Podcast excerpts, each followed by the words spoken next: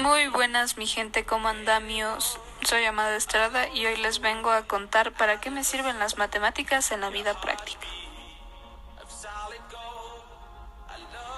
La matemática me ha servido para medir el campo de juego de una cancha de fútbol, saber el ángulo adecuado para patear la pelota si quiero altura, saber desde qué ángulo debo patear y meter gol, conocer el volumen de los arcos, tomando en cuenta que todos los campos tendrán una simetría similar.